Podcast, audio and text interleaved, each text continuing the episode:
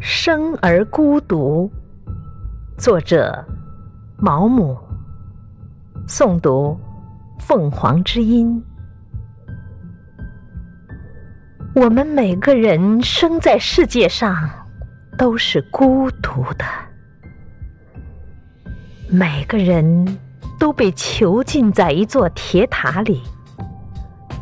只能靠一些符号同别人传达自己的思想，而这些符号并没有共同的价值，因此它们的意义是模糊的、不确定的。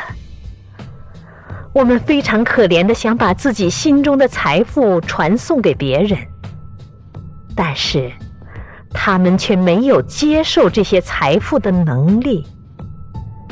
因此，我们只能孤独的行走，尽管身体相互依傍，却并不在一起。